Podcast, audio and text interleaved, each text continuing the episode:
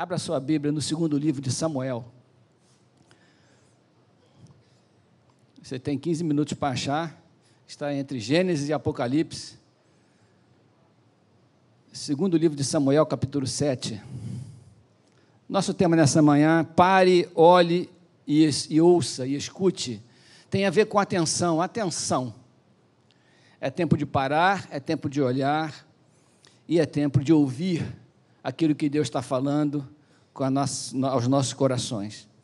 Deus tem um diálogo, Deus tem se manifestado a nós de várias formas, e o desafio nosso, independente dos nossos talentos, independente da nossa dedicação, independente do nosso, do nosso tempo, daquilo que a gente produz, o desafio nós, nosso é estar com a nossa mente, o nosso coração e o nosso propósito alinhado com a mente, com o coração e com o propósito de Deus. Amém, irmãos?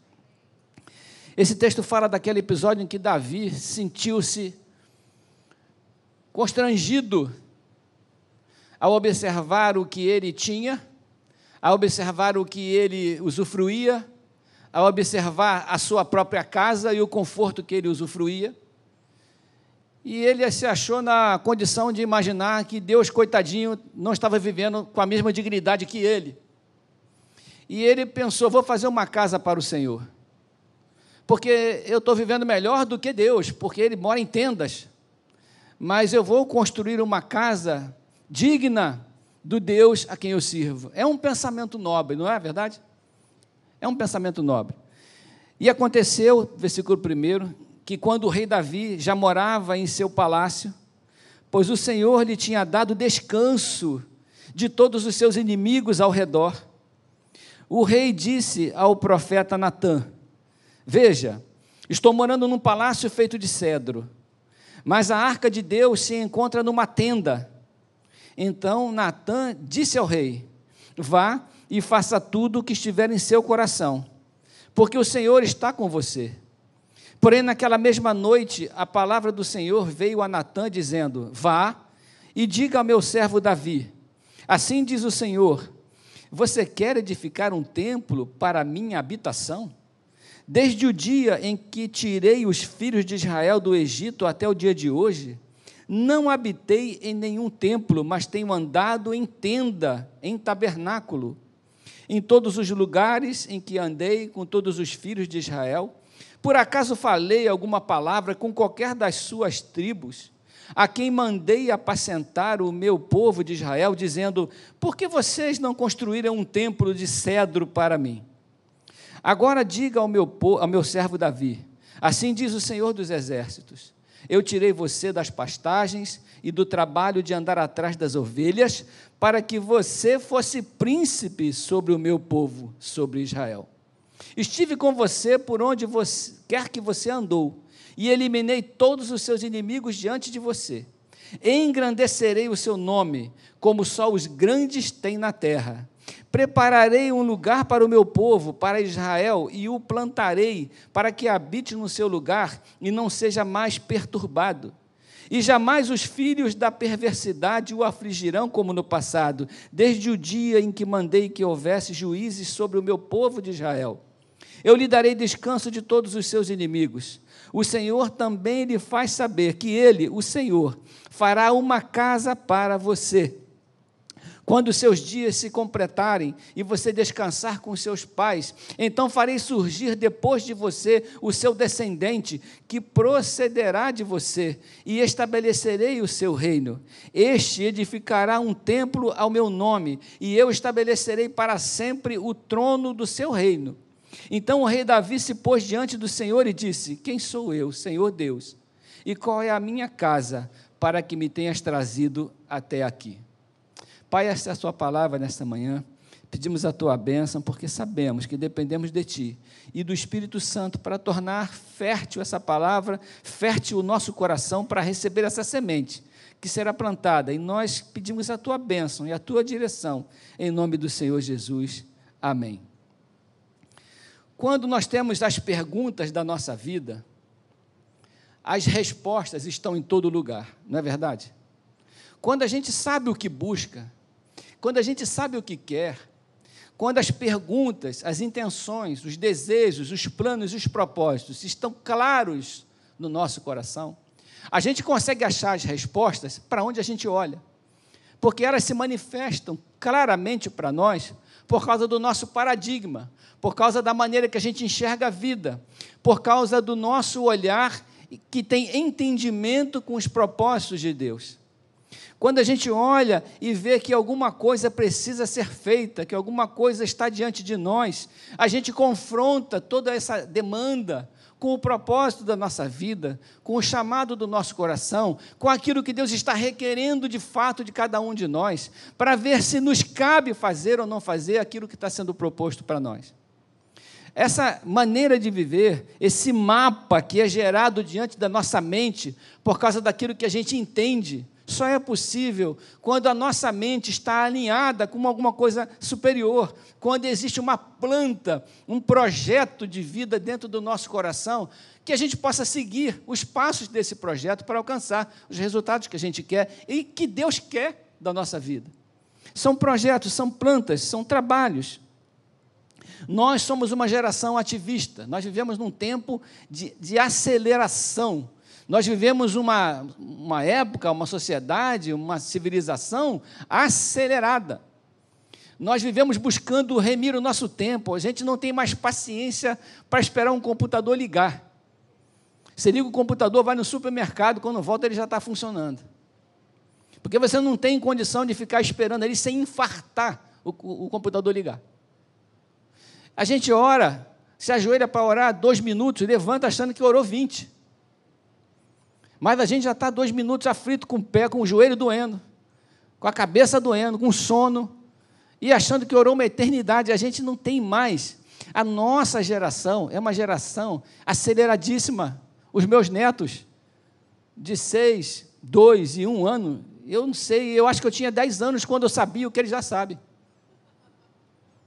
Primeiro que eu fui para a escola, quando eu comecei a estudar, eu tinha sete anos de idade. Quem aqui é igual a mim, assim, retardado, que começou eu comecei com sete anos. Na, não é, na minha época, era a primeira A, a primeira B. Uma era com seis, outra era com sete. Eu nem fiz a primeira A.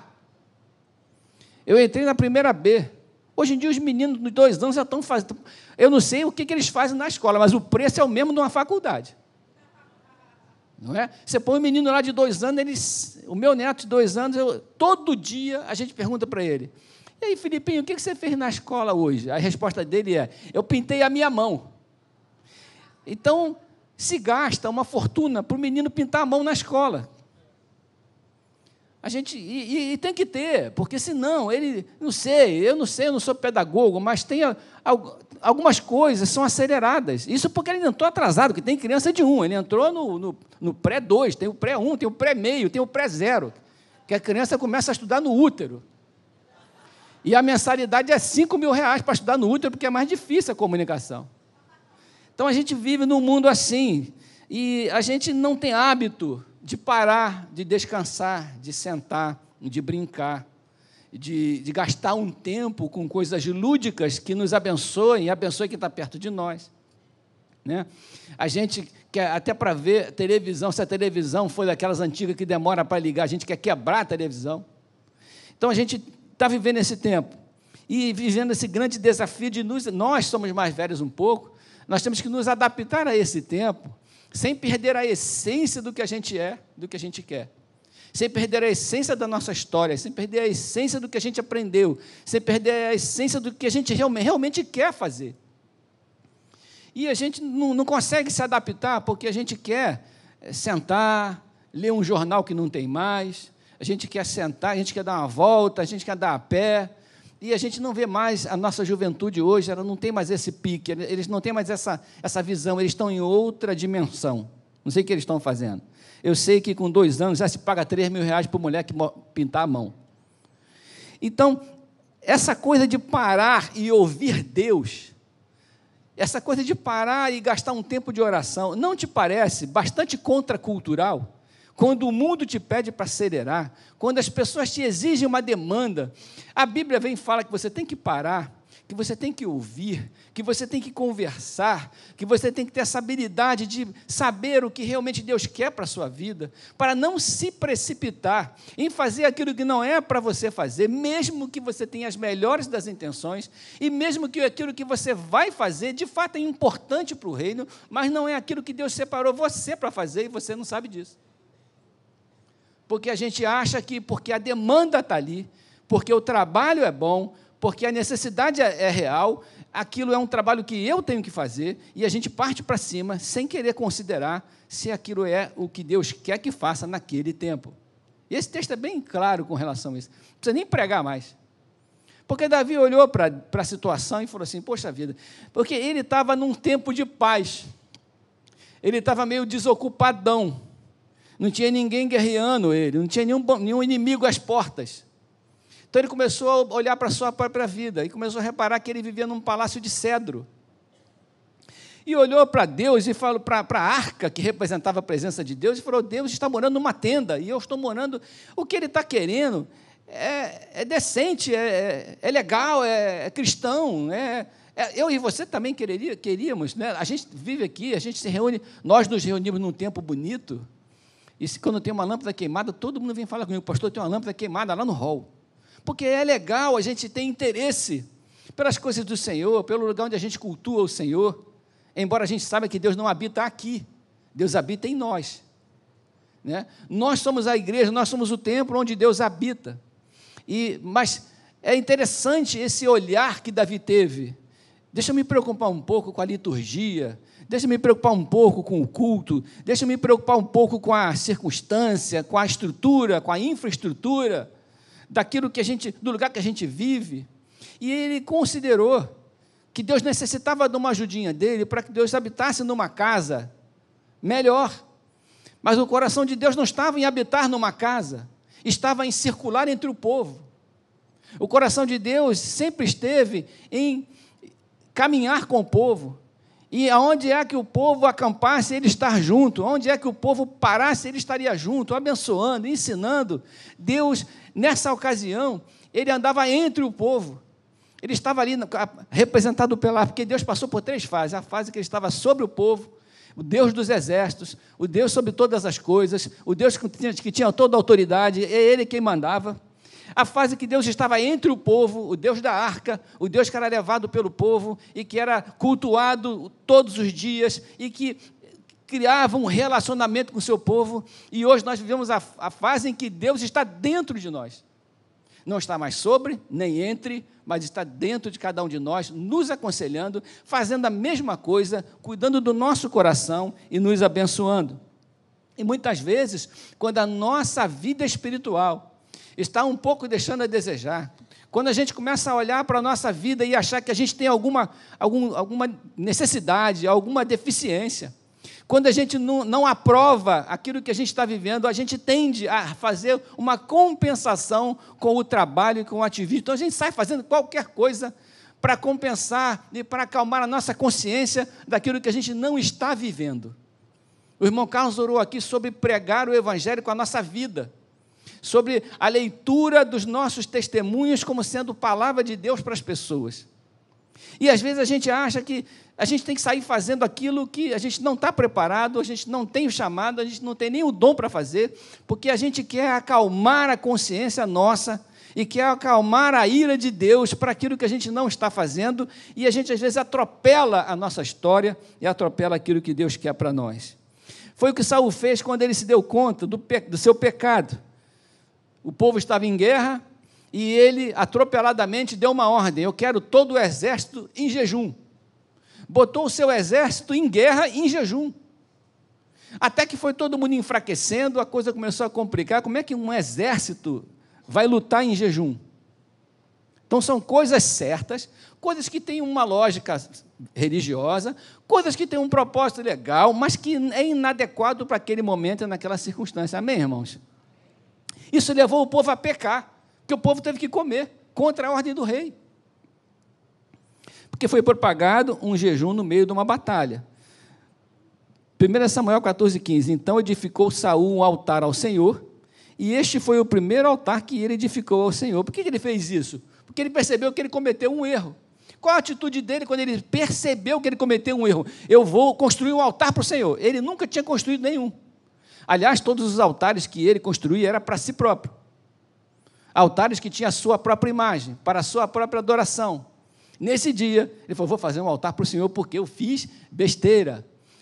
Deus não pediu para ele fazer aquele altar. Quando nós estamos quebrados espiritualmente, às vezes a gente faz aquilo que não é para fazer. Oséias 6, versículo 6, não precisa abrir, que vai demorar para achar. Diz assim: Porque eu quero a misericórdia e não o sacrifício. Eu quero o coração que tem propósito e não o, a, o trabalho com sacrifício. Eu não quero que exista dor naquilo que eu faço. Eu quero que exista alegria e propósito. Alegria e propósito. Você pode repetir isso comigo? Alegria e propósito. É isso que Deus quer da gente quando a gente está fazendo qualquer coisa para Ele. Porque qualquer coisa que a gente faz para Deus encontra oposição no reino espiritual, encontra oposição nas pessoas e muitas vezes encontra oposição nos irmãos. Mas quando eu estou fazendo aquilo que eu estou fazendo tem alegria e propósito, o Senhor se utiliza do meu trabalho, do meu talento, da minha alegria e do meu propósito para gerar vida no seu reino e cumprir a sua vontade. Amém? E isso é muito importante a gente saber. Salmo 51, 1. Os sacrifícios para Deus são o espírito quebrantado, a um coração quebrantado e contrito não desprezarás, ó Deus. O espírito quebrantado. Não é o trabalho, não é o sacrifício pessoal, não é a, o ativismo religioso, não é atropelar fazendo coisas que não era para fazer. Não é fazer por fazer, mas é fazer com propósito e com coração quebrantado, porque essa pessoa que tem o coração quebrantado será abençoada pelo Senhor com, a, com, com tudo aquilo que Deus tem para nos dar. Davi estava vivendo esse tempo, ele estava vivendo seus melhores dias, já tinha trazido a arca e construído aquilo tudo ali, o tabernáculo. Golias havia sido né, morto, Saul havia passado, os filisteus haviam sido vencidos, tudo na vida dele estava em paz. No capítulo anterior, ele trouxe a arca para o bem do povo, ele estava envolvido em reconstruir a relação do povo com Deus, fazendo aquilo acontecer de maneira abençoada, para que as pessoas não se afastassem de Deus. Natan, quando ouviu a história que Davi contou, ele agiu como qualquer pastor empolgado age quando um membro oferece um serviço, né, pastor? Quando alguém tem uma ideia, pastor, eu estou querendo fazer um mutirão para a gente limpar, pintar a quadra lá atrás. Qualquer pastor vai falar o que Natan falou. Meu irmão, vai com essa sua força. Deus abençoe, faça tudo que está no seu coração. É, porque é importante fazer um mutirão para pintar a quadra. Aliás, nós estamos precisando fazer um mutirão para pintar a quadra. É importante.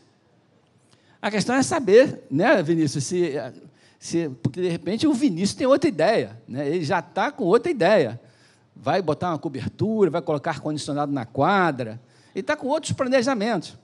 Mas vai e faz tudo quanto está no teu coração, porque o Senhor é contigo. Isso é uma palavra que qualquer um ouve e fala, mas olha só, isso que o profeta falou não estava no coração de Deus. E quando ele foi para casa, Deus veio falar: olha só, fala para aquele cara lá que não é ele que vai me dar uma casa. Fala para ele se lembrar que foi eu que dei uma casa para ele. Quem o fornece, quem provê, quem cuida, quem protege aqui sou eu, não é ele. Sabe, quem, quem estabelece, quem cria vínculos, sou eu, não é ele. Eu não pedi para ele fazer uma casa para mim.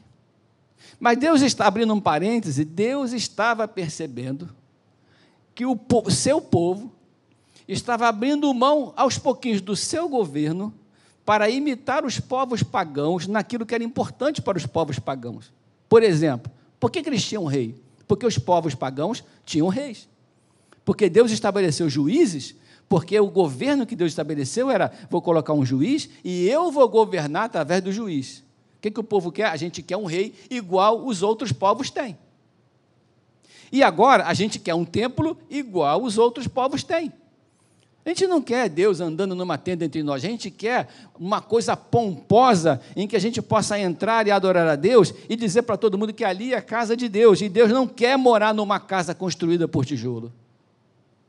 Deus quer morar dentro do nosso coração, dentro da nossa vida, dentro do nosso testemunho, dentro do nosso caminhar, dentro da nossa família, nas nossas atitudes.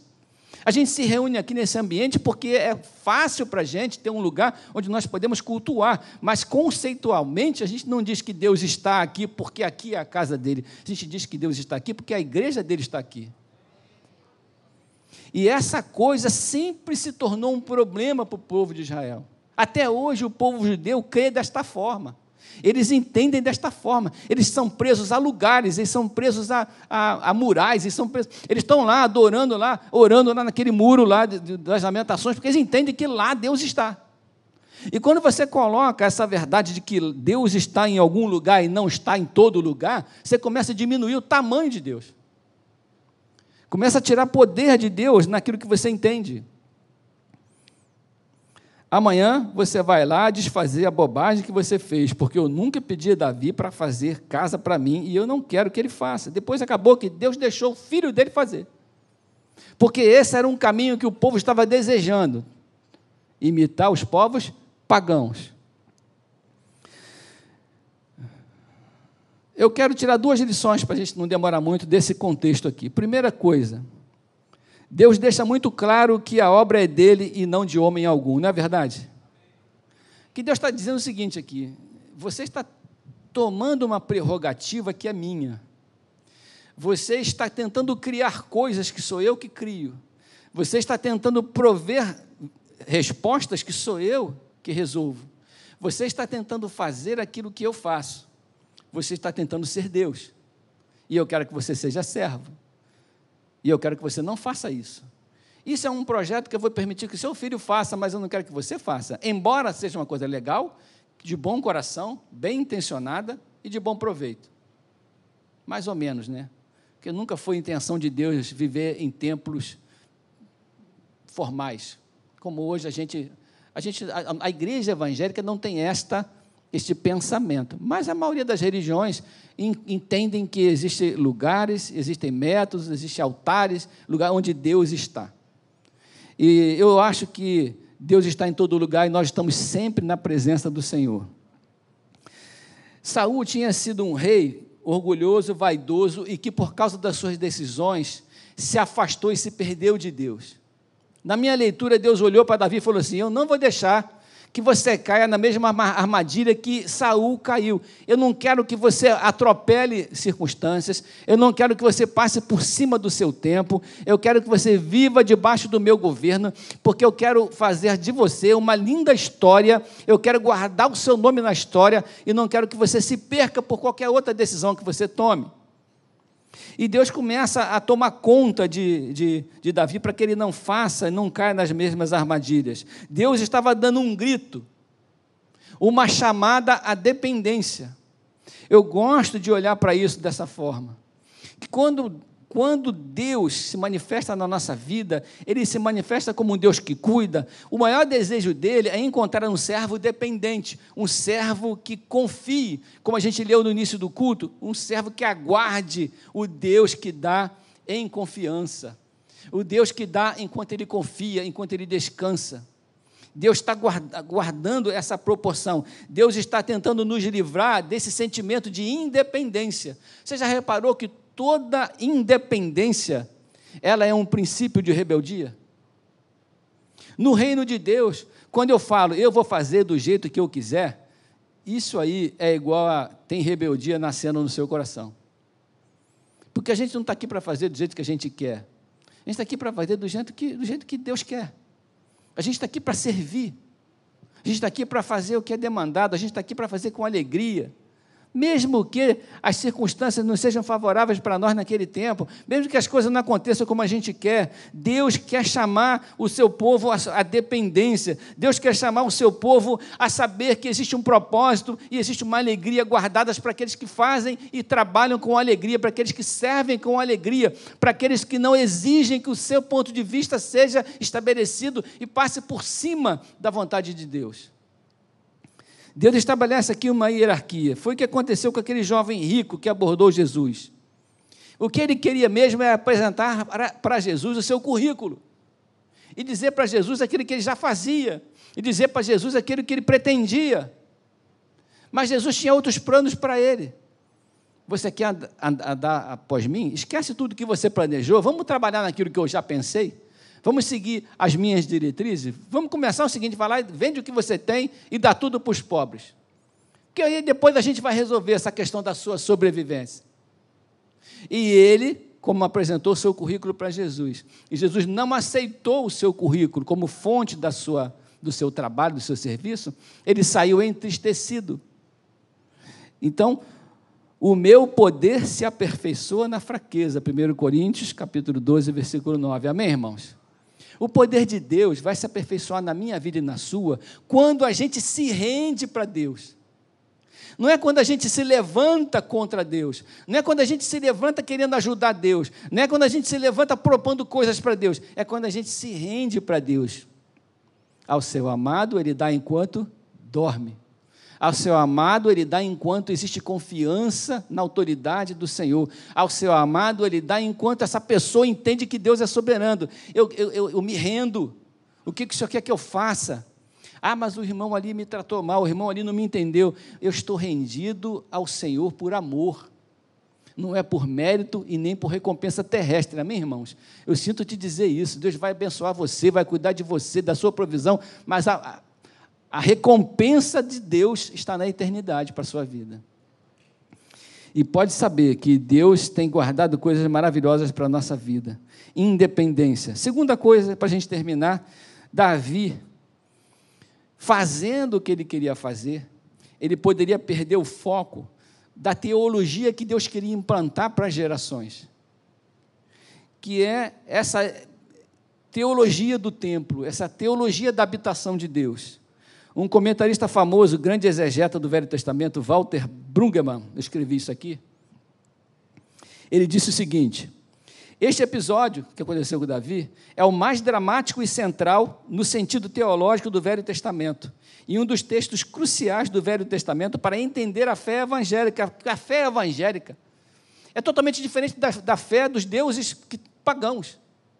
Nós não, não enclausuramos Deus em propósitos, em templos, em lugares. Nós temos um Deus que ocupa todos os espaços, nós temos um Deus que sabe de todas as coisas, nós temos um Deus que é poderoso para fazer qualquer coisa, porque esses são atributos de Deus. E quando eu estabeleço um lugar para Deus habitar, eu estou tomando uma atitude absolutamente ingênua em relação ao poder que Deus tem. Você concorda? Amém? Deus não poderia ser aprisionado. Olha só o que diz o texto que a gente leu: porque em casa nenhuma habitarei, desde o dia em que fiz subir os filhos de Israel do Egito até o dia de hoje, mas tenho andado em tenda, em tabernáculo, em todo lugar que andei com todos os filhos de Israel. Eu estou em todo lugar Falei acaso alguma palavra com qualquer das suas tribos, a quem mandei apacentar o meu povo de Israel, dizendo que eu precisava de uma casa de cedro? Eu, por acaso, pedi isso? Então, às vezes, a gente gasta a nossa vida, a gente gasta o nosso tempo, fazendo, às vezes, uma coisa, um trabalho, e que não é aquele o nosso chamado. O que, que Deus quer de nós, irmãos? Eu, eu lembro que eu tinha um rádio lá em casa, eu vou, eu vou revelar a minha idade, tá? Eu sei que eu pareço novinho, mas na minha casa tinha um rádio, aqueles rádios que eram um móvel. Quem já teve esse, esse troço? Né? Como é que é o nome daquilo? Vitrola? Como é o nome daquilo? Rádio Vitrola. Então ele era um móvel, parecia, ele é maior do que esse púlpito, que aqui tinha um, levantava aqui, tinha um toca-disco que arranhava aquela agulha toda. E do lado de cá tinha umas taças que mesmo a mãe botava um negócio. Aqui abria para cá, tinha um rádio. Tinha um controle de tinha um controle daquele que você levava 10 minutos para achar a estação. Né? Você teve, né, pastor? Seu pai, seu avô, nada. É. É, na minha casa tinha. Eu comprava, de vez em quando eu comprava um disco. Né? Eu sou, eu sou dos anos 70, 80, né, irmãos, que eu era adolescente. E naquela época tinha uns, umas musiquinhas de balada que eu gostava de ficar lá, como todo adolescente, ouvindo musiquinha de balada. The Stylistics. É. Peguei pesado, né? Peguei. Uau! Quem aqui já ouviu The Stylistics? Ali, ali. Já ouviu pra caramba, irmã? É? Né? Aí você fica lembrando da namorada e fica chorando, igual um bobão, é aquela coisa. Aí a mãe bate na porta, estou estudando. The Stylistics. Aquele troço levava, você tinha que ajustar aquele negócio para você sintonizar a estação certa. Se você virasse um milímetro para cada lado, dava ruído na comunicação daquele, daquela estação. O que o diabo faz, irmãos, é tirar a nitidez da nossa sintonia quando a gente está pensando naquilo que Deus quer para a nossa vida. Ficou bonitinho isso, né? Ficou, ficou legal, né? Ficou, ficou clássico isso. Não precisa, né? Ficou didático, né? Deus quer tirar a nitidez, porque Ele coloca um ruído, coloca outro ruído e você não sabe mais qual estação está ouvindo. E você fica em dúvida se você está sintonizado na estação certa. Então você começa a ouvir o que você quer. A, a Bíblia, ela tem a função de estabelecer um, uma comunicação clara entre o que Deus quer e o que a gente quer. O que Deus quer e o que a gente precisa ouvir. O que Deus está falando e a gente precisa receber. O Espírito falando com a igreja. Não existe sintonia errada. Né? O, o, o rádio de Deus é digital, pô! Né? Ainda tem memória, está aperta assim, Gênesis, pá, plum, já aparece lá a mensagem. Não tem comunicação falsa que vai levar você a erro ou a engano. A gente precisa estar pedindo, Senhor, clareia a minha mente. O que, que eu, em, que, em que ponto que eu estou sendo enganado? O que, que está acontecendo comigo? Que informação que eu estou recebendo? Me sintoniza, Senhor, pelo Espírito Santo, na sua frequência, em nome de Jesus. Uma oração bem radiológica, né? radiofônica. Me sintoniza, Senhor, me ajuda a entender. Eu não quero ficar perdido. Quando eles foram levados, olha só, cativos para a Babilônia, lá no Salmo 137, versículo 4, as pessoas estavam pedindo para que eles cantassem os hinos que eles cantavam na, em Jerusalém. Aí falaram: canta para a gente os hinos que vocês cantavam em Jerusalém. A resposta do povo. Mas eles respondiam no verso 5: Como, porém, haveríamos de entoar o canto do Senhor em terra estranha? Está vendo como eles consideravam que Deus não estava ali? Deus estava na terra deles? Como eles consideravam que em terra estranha eles não tinham comunhão com o Senhor? Como eles deixaram Deus para trás junto com a sua cidade, com a sua história? É isso que Deus não quer que a gente faça. Deus não quer que a gente perca Deus na nossa história passada. Deus não quer que a gente perca Deus numa frustração passada. Deus não quer que a gente perca Deus em algum mal entendimento passado, em alguma sintonia errada do passado. Deus quer estar presente em todo o tempo, aonde você estiver, você pode entoar um cântico ao Senhor. Porque aonde você estiver, o Deus do exército está com você, amém? Deus está provendo e abençoando, Ele está na sua história. Jeremias 7,4: Não confieis em palavras falsas, dizendo: Templo do Senhor, templo do Senhor, templo do Senhor é este. Jeremias está dizendo: Isso é uma palavra falsa. O templo do Senhor não é este, o templo do Senhor é este. O templo do Senhor é a sua vida. O templo do Senhor é o seu testemunho. O seu o templo do Senhor é o seu trabalho com alegria e propósito. E até hoje o povo judeu sofre com esse negócio. Estevão, olhou para aquele povo que apedrejava ele e falou assim: Homens de dura cerviz, pessoas que não têm entendimento, vocês não têm entendimento. Incircuncisos de coração e de ouvidos, vós sempre resistis ao Espírito Santo, assim como fizeram vossos pais, também vós o fazeis aquelas pessoas estavam resistindo ao Espírito Santo, que estava sendo pregado que Deus não estava no templo, Deus estava em nós, Deus estava habitando, Deus estava construindo o relacionamento, e essa relação do Espírito Santo conosco estava sendo rejeitada, porque as pessoas gostam de formalidades, as pessoas gostam de cerimônias, as pessoas gostam de rituais, o povo nosso é místico. A nossa tendência é, é, é do misticismo. Você vê se aparecer um maluco ali vestido de, sabe, de preto, começar a criar um ritual ali no meio da rua e começar a, sei lá, inventar uma história, olhar para uma árvore ali, ficar adorando. Daqui a um mês tem 20 pessoas, 50 pessoas ali com ele vestido igual, fazendo aquilo, porque quando você cria um ritual místico, há um tempo atrás um cara se suicidou com mil pessoas lá na Guiana. Jim Jones? Como é que é o nome do cara? Negócio desse. Ele levou as pessoas a acreditarem que a visão dele era assim: quanto mais complicado, quanto mais sacrificial e quanto mais esquisito for a maneira de viver, mais as pessoas se interessam. Reparou isso? Mas como a, o Evangelho é o Evangelho da graça, e Deus fala assim: Vinde como estás. Deus não quer que você faça um sacrifício, Deus quer que você seja um sacrifício. Deus não quer que você mate um animal, Deus quer que você seja um sacrifício. Vinde, você precisa ser aquele que mata a sua vontade para fazer a vontade de Deus. Isso é que é sacrifício vivo que diz Romanos. É você matar você mesmo, que continua vivo testemunhando do sacrifício que você está fazendo por amor ao Senhor, mas é por alegria, não é para conquistar, não é sacrifício para conquistar, é sacrifício porque pertence, porque já foi conquistado. Paulo fala sobre isso. Nós já fomos conquistados e vivemos de maneira a honrar aquele que nos conquistou. Amém, irmãos? E é essa a nossa maneira de viver. É isso que Deus quer para nós. Homens de dura cerviz, incircuncisos de coração, vocês não conseguem enxergar. Vocês estão me matando porque Deus está se manifestando através da minha vida. Mas isso vai acontecer, vocês estão perdendo tempo.